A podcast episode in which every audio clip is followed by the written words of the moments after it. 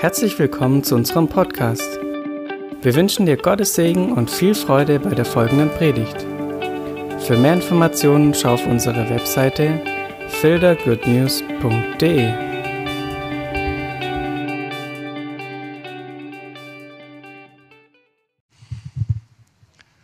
Vor allem aber behüte dein Herz, denn dein Herz beeinflusst dein ganzes Leben. Das ist nicht der Predigtitel, aber es hat damit zu tun. Der Predigtitel heißt,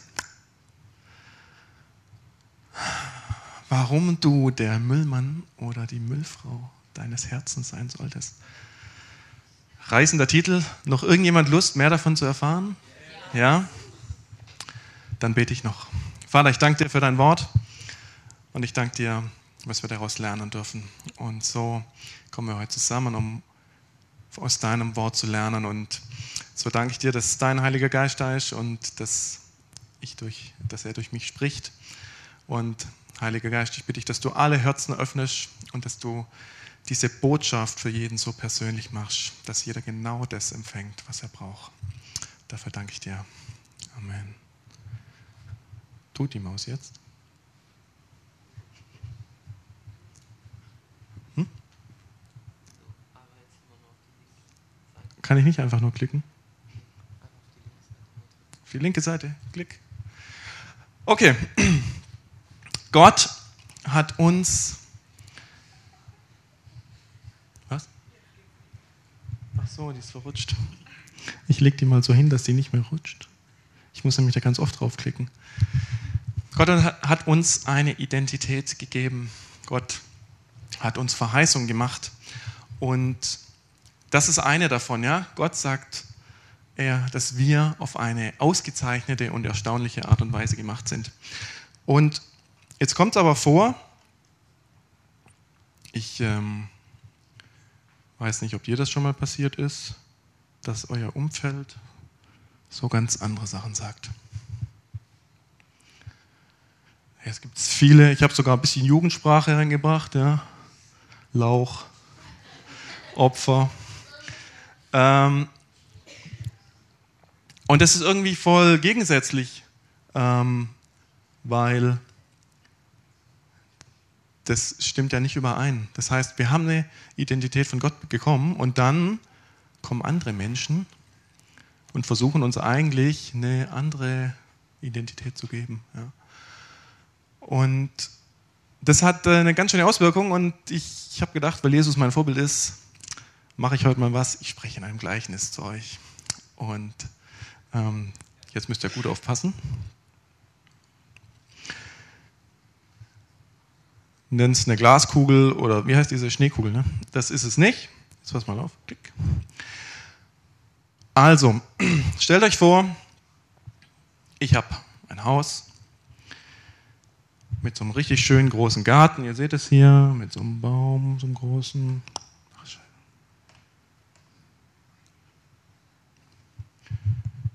Nicht mehr bewegen. Also, schön, schönes Haus, wie man sich so vorstellt, mit Garten, mit Gartenzaun. Alles blüht, schön. Was habt ihr so gerne im Garten? Vielleicht auch Obstbäume, Apfelbäume, Stachelbeersträucher, Erdbeeren. So ein richtig schöner Garten. Ach, ein Auto brauche ich auch. Wer jetzt beeindruckt ist von meinen PowerPoint-Skills, darf mal klatschen. Äh, ich habe mir auch überlegt, ob ich da jetzt Kurse gebe, aber äh, wartet mal ab. Ja, ich habe auch einen Nachbarn, dem sein Haus sieht nicht ganz so schick aus wie meins. Im Gegenteil, das ist ziemlich, ich sag mal so eine Bruchbude, eigentlich abbruchreif. Und ähm, auf dem Grundstück ist noch viel mehr so Kram, Müll, Schrott, so richtiger Giftmüll. Und das Haus hat kürzlich jemand gekauft und der hatte eigentlich vor, das abzureißen. Und ähm, das hat er auch gemacht. Und als ich aus dem Urlaub zurückkomme, sehe ich, dass dieser ganze Haufen und dieser ganze Sondermüll in meinem Garten liegt. zwischen meinen Blumen. Und das ist irgendwie krass. Ich hatte so einen schönen Rasen, so einen englischen, den ich jede Woche gemäht habe. Da sind Blumen gewachsen. Und jetzt liegt dieser ganze Müll da. Um das jetzt gleich mal so ein bisschen aufzulösen. Ich hatte vorher den vollen Segen Gottes in meinem Leben, die ganze Frucht. Und jetzt liegt dazwischen so Müll. Und dieser Müll, der, naja, der macht, dass die Blumen kaputt gehen, dass so dieses ganze Gelände verseucht wird. Und wenn ich natürlich aus dem Urlaub zurückkomme, was mache ich zuerst? Ich reg mich auf. Ich reg mich so richtig auf, weil es geht ja nicht.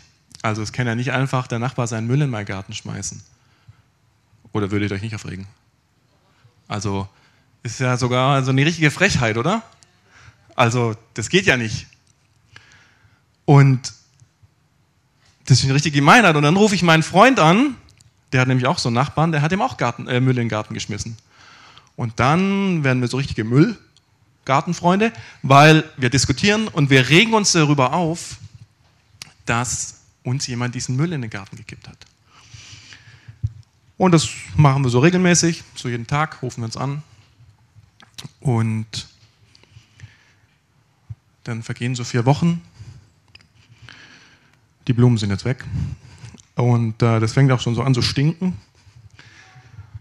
Aber ich habe mich so ein bisschen damit arrangiert, weil wenn ich hier rausgucke, dann sehe ich den Haufen ja gar nicht so arg. Und ich habe mich so darauf eingelassen. Ich habe so meine Überlebensstrategie entwickelt. Ja, und hin und wieder kommt mein anderer Nachbar von der anderen Seite, das Haus seht ihr nicht, ähm, der kommt und sagt, was soll denn die Sauerei? Ähm, du kannst ja hier nicht deinen Müll in den Garten schmeißen. Und dann sage ich, was willst du überhaupt von mir? Das war ich doch gar nicht. Das war doch der, wer auch immer. Ja, da kann ich doch nichts dafür. Und der Nachbar meint aber trotzdem, dass ich das wegmachen muss. Und naja, irgendwann kommt die Polizei, weil der Typ hat mich angezeigt. Und was ist jetzt meine Situation? Der Müll liegt in meinem Garten. Und ich bin irgendwie dafür verantwortlich, dass er wieder wegkommt. Und um das mal auf den Punkt zu bringen, es gibt in unserem Leben immer wieder Situationen oder Dinge, die uns passieren, für die wir überhaupt nichts können. Und es sind ganz kleine Sachen wie das, was ich vorher mal angeschrieben hatte. Irgendjemand sagt was über dich, was überhaupt nicht der Wahrheit entspricht. Ja? Ein dummes Wort ähm, oder er streut Gerüchte über dich. Oder es passiert, dass dir jemand was klaut oder jemand fährt dir dein Auto kaputt. Okay, die meisten von euch haben keins. Fährt euch euer Fahrrad kaputt.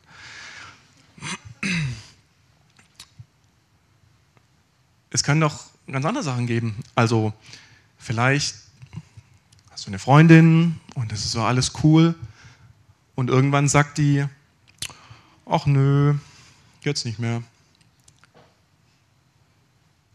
Und du hast eigentlich gar nichts falsch gemacht.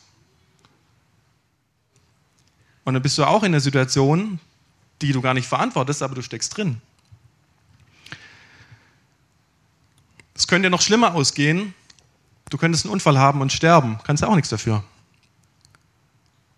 Aber es gibt Dinge in unser Leben, die passieren und die können wir auch nicht verhindern. Wir können nicht verhindern, dass uns schlechte Sachen passieren. Ich muss umblättern, deswegen muss ich mal kurz die Maus halten.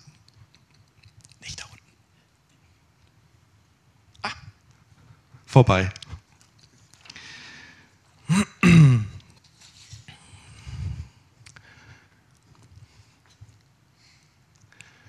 Aber so wie das in meinem Gartenbeispiel war, ist es trotzdem meine Verantwortung, mit diesem Müll, mit diesem Mist, mit diesen Dingen, die in mein Leben reinkommen, umzugehen. Es ist meine Verantwortung, auch wenn ich nicht schuldig dafür oder weil, wenn ich es nicht verursacht habe.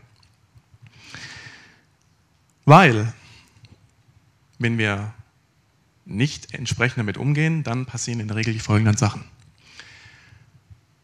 Wenn Menschen zu uns was sagen, so Sachen wie, du bist dumm, du bist blöd, das ist ja noch relativ einfach.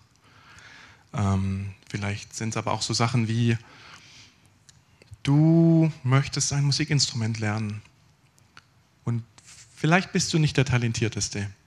Und dann sagt dein Musiklehrer, ach, du wirst es niemals lernen. Oder ist es was anderes? Und da bist du immer der Kleine oder der Schwache. Und das wird dir jedes Mal unter die Nase gerieben. Oder jemand sagt, ah, hast schon wieder nicht hingekriegt, gell? Kennen wir ja. Und das sind so Sachen, entweder sind es so Sachen, die sich so Tröpfchen für Tröpfchen, steht da Tropfen höhlt den Stein, auswirken, oder es sind halt manchmal heftige Sachen, wie jemand kippt dir den Müll in den Garten oder deine Freundin hat keinen Bock mehr auf dich. Ja? Also, hey, komm ruhig rein, gibt noch Platz, erste Reihe. Ja, sehr gut. Und ich möchte euch da zwei Beispiele von mir mitnehmen. Als ich so elf oder zwölf war, da hatte ich so ein gesundheitliches Problem, so mit der Schilddrüse. Und ich hatte da richtig, richtig Probleme in der Schule, weil ich mich nicht konzentrieren konnte, nicht aufpassen konnte. Und ähm, meine Noten waren so richtig schlecht, also zumindest in der Wahrnehmung meiner Eltern. Und ich habe mich echt angestrengt. Ich habe echt stundenlang saß ich an meinem Kram, aber es wurde nicht besser. Und mein Papa, der hat es gut gewusst, wie man so richtig Druck aufbaut. Und er hat einmal was gesagt, so in die Richtung, naja, also wenn das mit dem Zeugnis nicht besser wird, dann könnte ich ja später auch bei der Müllabfuhr arbeiten. Und heute lache ich da auch drüber. Aber damals, das hat sich so richtig in mir eingebrannt. Das wurde so eine richtig große Angst von mir. Dass ich irgendwann mal Müllmann werde, weil mein Zeugnis nicht so gut ist. Und das ist eigentlich völlig absurd, weil ich war auf der Realschule und die Noten waren so eigentlich noch halbwegs okay, aber diese Angst hat mich immer begleitet, nur aufgrund der Tatsache dessen, was äh, mein Papa damals gesagt hat. Oder ähm, als ich ein Kind war, hatte ich mal eine Zahnlücke. Und mit der hatte ich eigentlich nie ein Problem, bis dem einen Tag, wo mir ein Mädchen im Schwimmbad gesagt hätte, ich hätte Hasenzähne. Seither, seit diesem Tag, habe ich immer nur Hasenzähne in meinem Mund gesehen. Und das Verrückte ist, das ist genau, was hier steht. Unsere Identität, die wir von Jesus bekommen haben, die ist oft nicht so stark, weil dieser Kram, fängt an, uns zu arbeiten und sie verformen das, was wir eigentlich sind. Und wir fangen an, eine neue Identität anzunehmen. Und was wir glauben, was unsere Identität ist, wie wir uns selber sehen, so verhalten wir uns auch. Ne? Also, wenn du von manchen immer so zum Loser abgestempelt wirst, dann wirst du irgendwann dich auch wie ein Loser verhalten. Und du wirst dich selber wie ein Loser sehen. Und so ist es in ganz vielen Dingen. Das eine Bild ist geklaut, das andere auch. Ähm, jetzt seht ihr mal den Typen rechts. Ähm, das ist echt so ein ziemlicher Mucki-Typ. Ja, und der guckt in den Spiegel und wahrscheinlich hat mal zu dem jemand gesagt, er wäre ein Lauch. Und jetzt sieht er sich immer wie so ein Lauch. Und das Mädel, zu dem hat vielleicht mal jemand gesagt, sie wäre dick obwohl die kein bisschen dick ist. Und sie schaut aber in den Spiegel und sieht sich immer nur dick. Und das sind jetzt nur körperliche Sachen, aber du kannst es auf alles übertragen. Ähm, genau. Ja. Warum ist das so? Unser Herz, es wird ja oft das beschrieben als das, was alles unser Innerstes ausmacht, auch in der Bibel.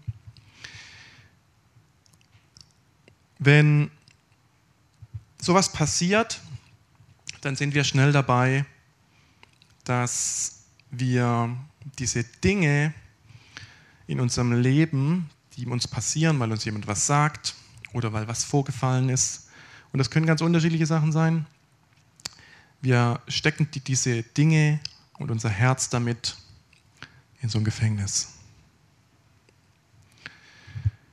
Das heißt, es gibt Dinge, wo wir dann sagen, mit dem möchte ich mich nicht mehr beschäftigen. Das tut mir zu weh. Ich äh, möchte das auch nicht mehr zulassen in meinem Leben. Und dann fangen wir an, diese Sachen in unserem Leben so wegzusperren in unserem Herzen. Das heißt, es wird so ein Bereich und der wird einfach abgeschlossen. Und da wollen wir nicht mehr ran. Wir wollen das da so richtig drin lassen. Wir wollen das so richtig verdrängen und machen da die Tür komplett zu.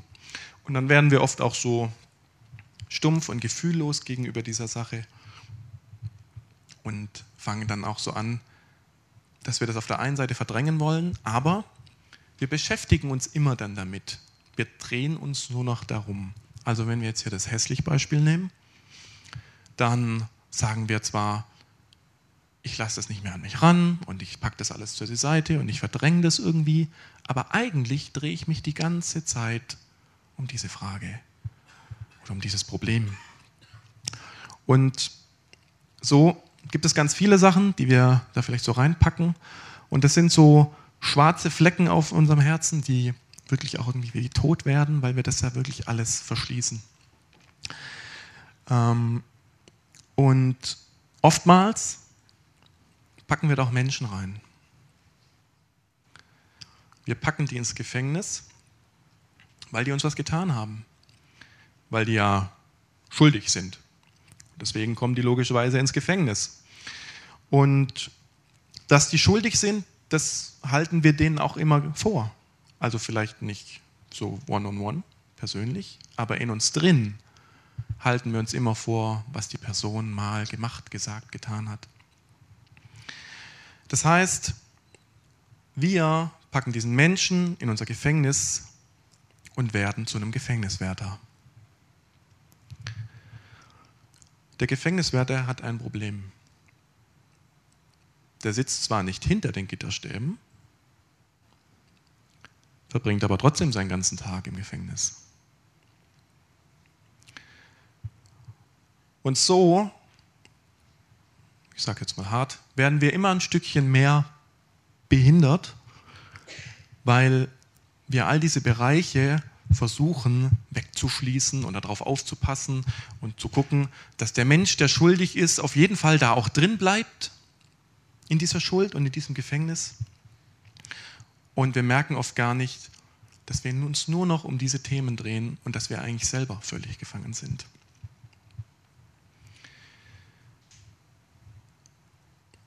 Und deswegen ist es gut, wenn wir diese Punkte erkennen, weil es gibt logischerweise dafür eine Lösung.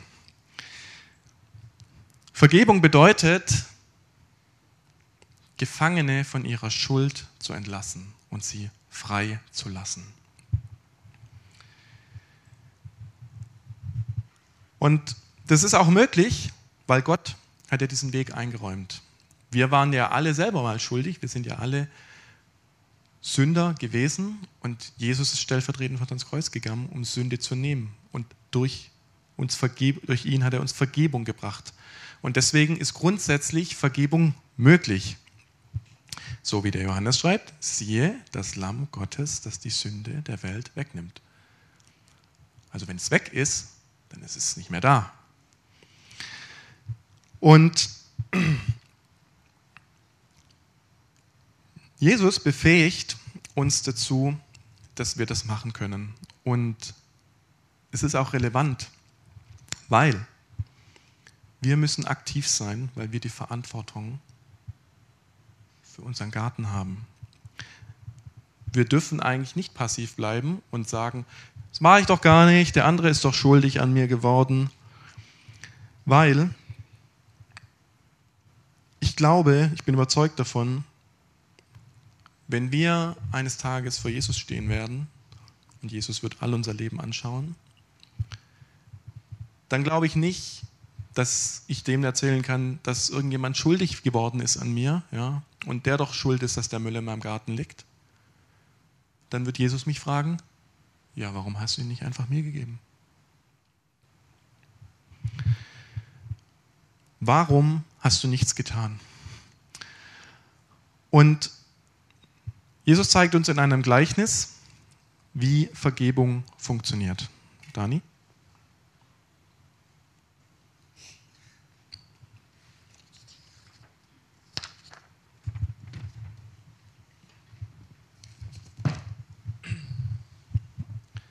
Kannst kurz halten. Den kann ich jetzt hochnehmen. Matthäus. Und ich lese es vor, weil es gibt ein paar Details, die finde ich ganz cool. Dann trat Petrus zu ihm und sprach: Wie Herr, wie oft soll ich mal, Herr, wie oft soll ich meinem Bruder, der gegen mich sündigt, vergeben? Bis siebenmal? Jesus spricht zu ihm: Ich sage dir nicht bis siebenmal, sondern bis siebzig siebenmal. Wer kann gut rechnen? 490 Mal. Das ganzer Haufen. Also 490 Mal wobei die Zahl auch symbolisch gemeint ist. Es geht einfach darum, eigentlich unendlich. Deswegen ist es mit dem Reich der Himmel wie mit einem König, der mit seinen Knechten abrechnen wollte. Als er aber anfing abzurechnen, wurde einer zu ihm gebracht, der 10.000 Talente schuldete. Da er aber nicht zahlen konnte, befahl der Herr, ihn und seine Frau und die Kinder und alles, was er hatte, zu verkaufen und damit zu bezahlen. Der Knecht nun fiel nieder, bat ihn kniefällig und sprach, Herr, habe Geduld mit mir, ich will dir alles bezahlen. Der Herr jenes Knechtes aber wurde innerlich bewegt, gab ihn los und erließ ihm das Darlehen. Klick. Guter Mann. Ehrenmann. Jener Knecht aber ging hinaus und fand einen seiner Mitknechte, der ihm hundert Denare schuldig war. Und er griff und wirkte ihn und sprach, bezahle, wenn du etwas schuldig bist. Sein Mitknecht nun fiel nieder und bat ihn und sprach, habe Geduld mit mir, ich will dir bezahlen. Er aber wollte nicht, sondern ging hin und warf ihn ins Gefängnis, bis er die Schuld bezahlt hatte. Als aber seine Mitknechte sahen, was geschehen war, wurden sie sehr betrübt und gingen und berichteten ihrem Herrn alles, was sie gesehen hatten. Da rief ihn sein Herr herbei und spricht zu ihm, böser Knecht, jene ganze Schuld habe ich dir erlassen, weil du mich batest. Solltest nicht auch du dich deines Mitknechtes erbarmt haben, wie auch ich mich deiner erbarmt habe? Und sein Herr wurde zornig und überlieferte ihn den Folterknechten, bis er alles bezahlt habe, was er ihm schuldig war. So wird auch mein himmlischer Vater euch tun, wenn ihr nicht ein jeder seinem Bruder von Herzen vergebt.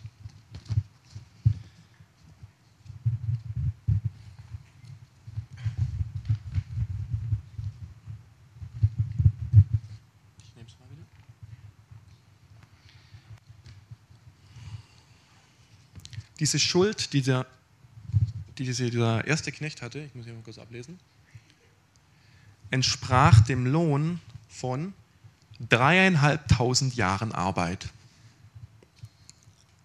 Also eine unvorstellbar große Summe. Also dreieinhalbtausend Jahre Arbeit. So lange kannst du nicht leben. Das heißt, der schuldete mehr, als er eigentlich jemals abzahlen könnte.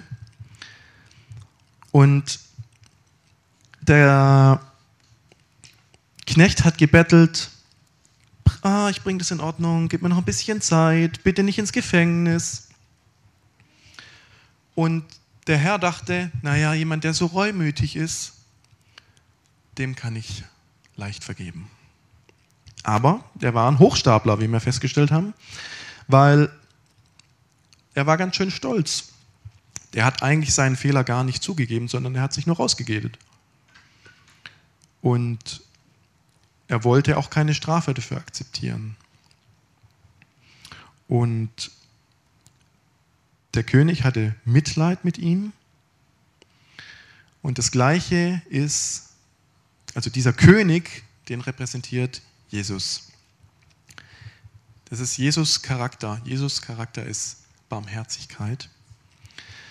Und wenn wir schuldig geworden sind, dann bewegt es Jesu Herz. Und deswegen erlässt Jesus uns unsere Schuld und so hat auch der König diesem Knecht die Schuld gegeben. Und der hat völlig anders gehandelt und hat quasi jemanden, der ihm viel, viel, viel weniger geschuldet hat, obwohl er jetzt quasi mit dreieinhalbtausend Jahren Schulden davongekommen ist, und fordert es von ihm ein und wirft ihn ins Gefängnis. Und der König bekommt es mit und dann ist er natürlich ganz schön böse und er wirft ihn ins Gefängnis und nicht nur ins Gefängnis, er wird sogar gefoltert. Die Vergebung, die der quasi erfahren hat, die hat er da tatsächlich verspielt.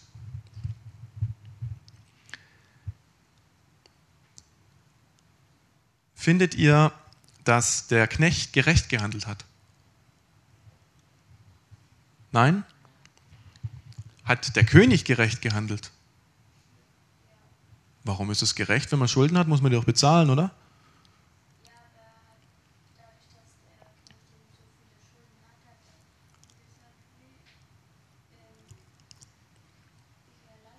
Mhm. Hat er gemacht. Aber was ist Gerechtigkeit? Ist es gerecht, wenn ich dir 50 Euro gebe, dass du mir 50 Euro wieder zurückgibst? Das ist Gerechtigkeit. Ja, genau. Das ist aber ein anderes Thema tatsächlich an der Stelle. Gerecht wäre, wenn ich das bezahlen muss, was ich verschuldet habe. Das heißt, Vergebung hat nichts mit Gerechtigkeit zu tun. Und wenn wir uns nochmal angucken, diese Geschichte, wie Vergebung ähm, funktioniert, dann gibt es diese Schritte. Und das ist auch die Vergebung, wie Vergebung funktioniert, wenn wir anderen Leuten vergeben. Es ist eigentlich grundsätzlich ganz wichtig, dass wir wirklich benennen, was denn eigentlich das Problem ist. Weil wenn man nicht benennt, um was es geht, wie will man denn was aus der Welt schaffen? Das ist wie, wenn du eine Anzeige kriegst und es steht drin, du bist angezeigt, aber nicht wegen was. Das ist wie, wenn du eine Rechnung kriegst und kriegst eine Rechnung, aber steht nicht drauf, für was. Und wenn wir vergeben wollen, dann müssen wir erstmal feststellen, also jetzt sowohl, wenn ich quasi was falsch gemacht habe und deswegen Vergebung brauche, oder wenn jemand an mir schuldig geworden ist, dann muss ich ja auch benennen, was ist denn eigentlich das Problem? Also wichtig zuerst benennen, um was es geht. Lass dich innerlich bewegen, das heißt, wir müssen eigentlich uns darauf einlassen, auf das, was Jesus für uns getan hat. Weil Jesus hat schon alles getragen für uns. Es war seine Liebe zu uns. Und diese Barmherzigkeit, die ist auch in uns drin, weil Jesus in uns lebt. Das heißt, auch wir müssen uns bewegen lassen, dass wir sagen, wir möchten auch ähm, diesen Schritt tun. Und ich suche mal kurz meinen Zettel.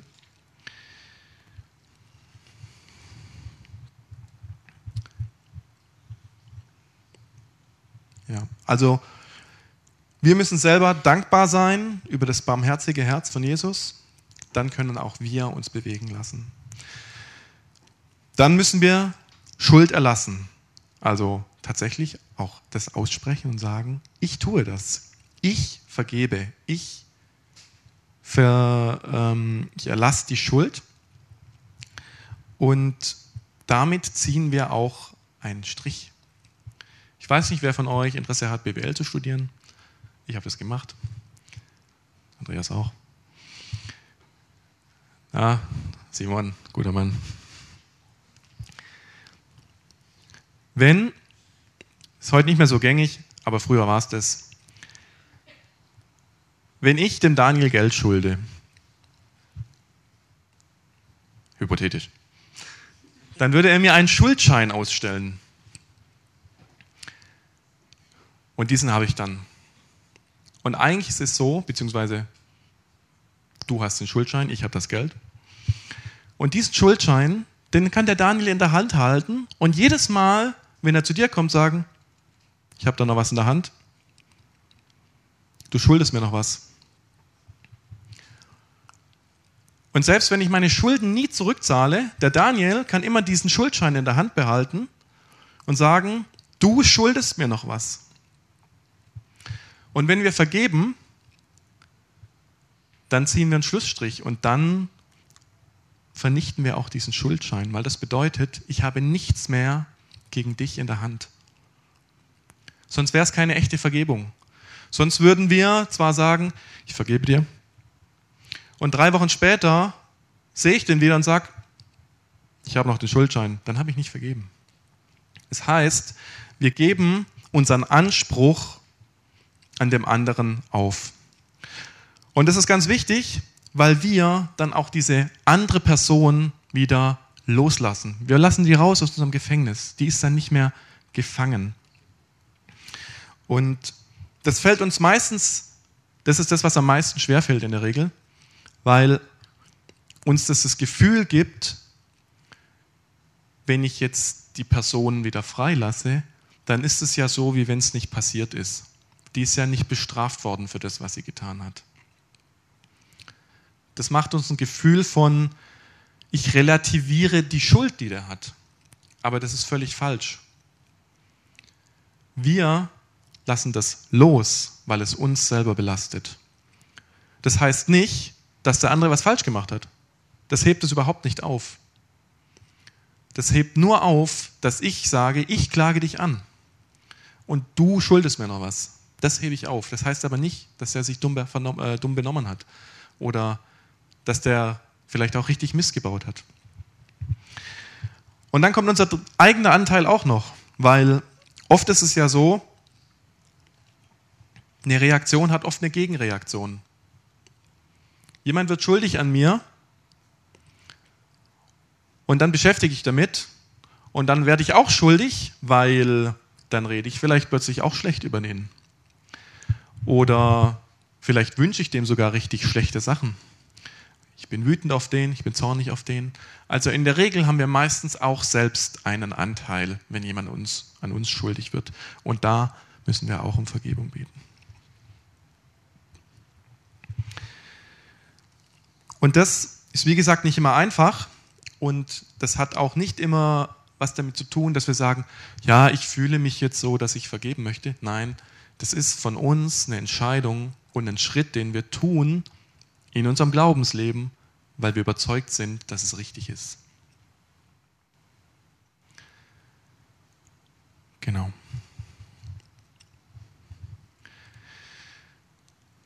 Und nicht zu vergeben ist eigentlich keine Option. Ähm, das sagt uns, eigentlich haben wir es schon rausgelesen, auch aus dem Gleichnis von Jesus, aber auch hier in Lukas steht, richtet nicht über andere, dann werdet ihr auch nicht gerichtet werden. Verurteilt keinen Menschen, dann werdet auch ihr nicht verurteilt werden. Wenn ihr bereit seid, anderen zu vergeben, dann wird auch euch vergeben werden. Und Vielleicht gibt es da auch Theologien, die sagen, das trifft nicht auf mich zu, ähm, das weiß ich nicht. Können wir mit Simon diskutieren, der ist ein bisschen tiefer in der Materie als ich.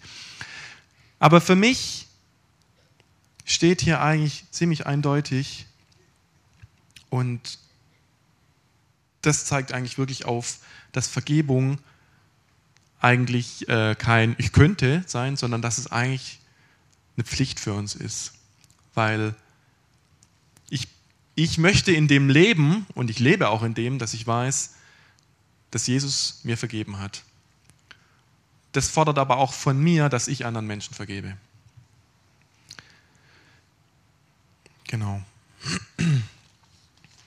Und wenn wir durch diesen Prozess gehen, dann räumen wir den Müll aus unserem Garten.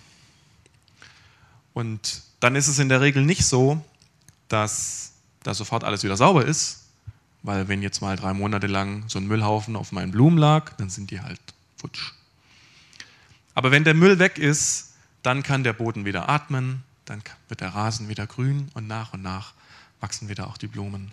Das heißt, wenn wir vergeben und den Mist aus unserem Leben schaffen, dann ist wieder die Grundlage da, dass auch mein Garten wieder schön, werden, äh, schön wachsen kann. Genau. Und im Grundsatz, alles, was ich jetzt beschrieben habe, war vorrangig aus der Sicht, was passiert, wenn Menschen uns was antun. Es betrifft aber eigentlich genau die gleiche Seite, wenn wir schuldig werden. Das heißt, wenn wir schuldig werden an anderen, liegt es auf unserem Herz. Und wenn andere an uns schuldig werden, liegt es auch auf unserem Herz. Und wenn wir nicht wollen, dass wir diese abgeschlossenen Flecken in unserem Herzen bekommen, ja, und wenn wir nicht Menschen in unser Gefängnis stecken wollen, dann heißt es, wir müssen lernen, damit umzugehen, wenn wir in Situationen kommen, für die, ähm, für die wir nichts können. Ja? Und das heißt jetzt nicht sofort, dass wenn dir jetzt jemand sagt, hey du Lauch. Dass du sofort denken musst, oh je, jetzt äh, muss ich dem vergeben, weil sonst ähm, werde ich irgendwann ein Lauch sein, weil ich dann nur noch über mich als Lauch denke. Versteht mich nicht falsch, aber es gibt so Sachen und das merkt ihr, da sagt jemand was zu euch und es trifft euch. Das sticht vielleicht sogar im Herz, ja, oder es tut weh, oder es ist was, was euch den ganzen Tag danach beschäftigt. Das sind so Sachen, wo wir aufmerksam sein sollten und vielleicht das dann relativ schnell einfach erledigen, weil dann kommt es gar nicht so tief in unser Herz. Trotzdem als Ermutigung, in unserem Sprachgebrauch sind wir oft dabei, dass wir oft viel Freude daran haben, andere Leute runterzumachen. Und es ist oft auch nur witzig gemeint. Ähm, ja. Bist du dumm? Bist du behindert? Ihr wisst alles, was ich meine, wovon ich rede. Und das ist alles nur im Spaß gemeint. Aber vielleicht gibt es einen, der fühlt sich vielleicht nicht immer so schlau und dann wird ihm jeden Tag noch gesagt, bist du dumm? Vielleicht macht das was mit dem, vielleicht auch nicht, ich weiß es nicht. Aber eigentlich möchte ich nicht dafür verantwortlich sein, dass es was mit ihm macht. Deswegen achtet auf zwei Sachen. Das eine, was kommt in euer Leben rein und mit was müsst ihr umgehen? Könnt ihr das bearbeiten, bevor es auf eurem Herz liegt? Zweite Sache. Vielleicht stellt ihr fest, dass ihr solche Sachen in eurem Leben habt, in eurem Herzen, wo ihr Themen einfach komplett weggesperrt habt oder Menschen, weil ihr sagt, die haben mir irgendwas Schlimmes getan. Dann kann man das bearbeiten. Müsst ihr im Zweifel auch nicht allein tun, da könnt ihr euch jemand nehmen. Flo, ich glaube, ihr könnt euch langsam mal auf die Bühne schwingen.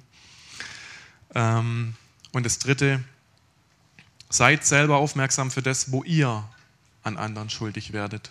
Was ihr redet über andere, wie ihr euch gegenüber anderen verhaltet.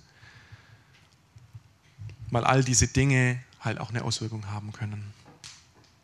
Genau. Ich glaube, das war's. Ähm, genau. Wir möchten uns jetzt noch eine Zeit nehmen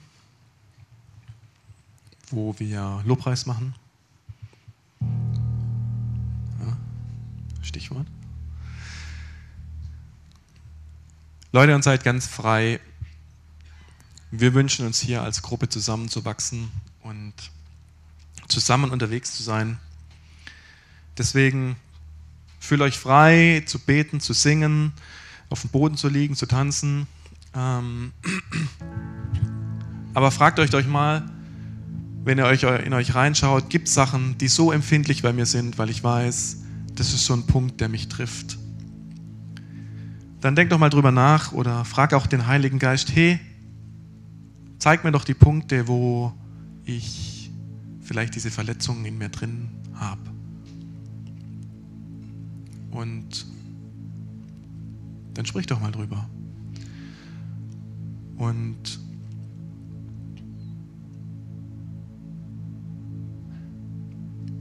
Wir werden das jetzt so machen, wir haben in dem Bereich da drüben ganz viele tolle Leute aus Filtern und aus Esslingen. Das heißt, ihr könnt zu Leuten gehen, die ihr kennt oder zu Leuten, die ihr nicht kennt, wie euch das lieber ist. Wenn ihr das Bedürfnis habt, mit jemandem zu sprechen oder ein Gebet zu bekommen, dann geht auf die zu. Auch wenn ihr das Bedürfnis habt für ein Gebet in einer ganz anderen Sache. Wir sind hier, weil wir zusammen Gott begegnen wollen und weil wir frei werden wollen von den Dingen, die uns belasten. Ihr dürft auch gern miteinander beten, füreinander beten. Seid ihr ganz frei und genießt diese Zeit, die jetzt vor uns liegt. Werdet vielleicht auch ruhig, weil oft rennt bei uns so viel überall, dass wir eigentlich die Ruhe brauchen, um wirklich auf die Punkte zu stoßen, die uns irgendwo, irgendwo wehtun. Ich bete noch.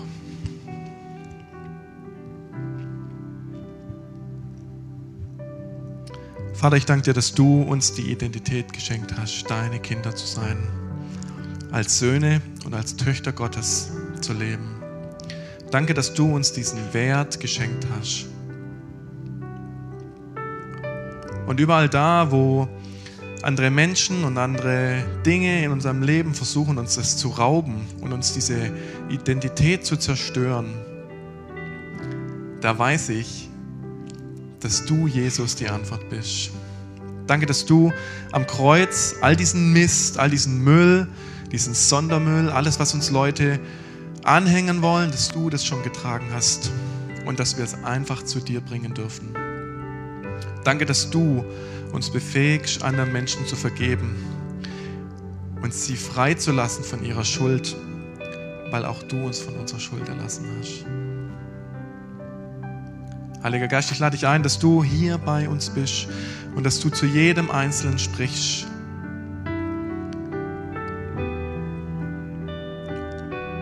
Und dass du an diese Gefängnistür rangehst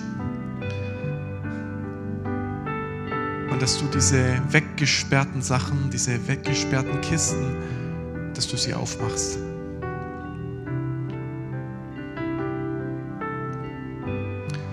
Und danke, dass wir vertrauen dürfen, dass du nur Gutes für uns im Sinne hast. Und dass wir erleben dürfen, was echte Freiheit bedeutet, wenn, wenn wir all diese Dinge dir hinlegen.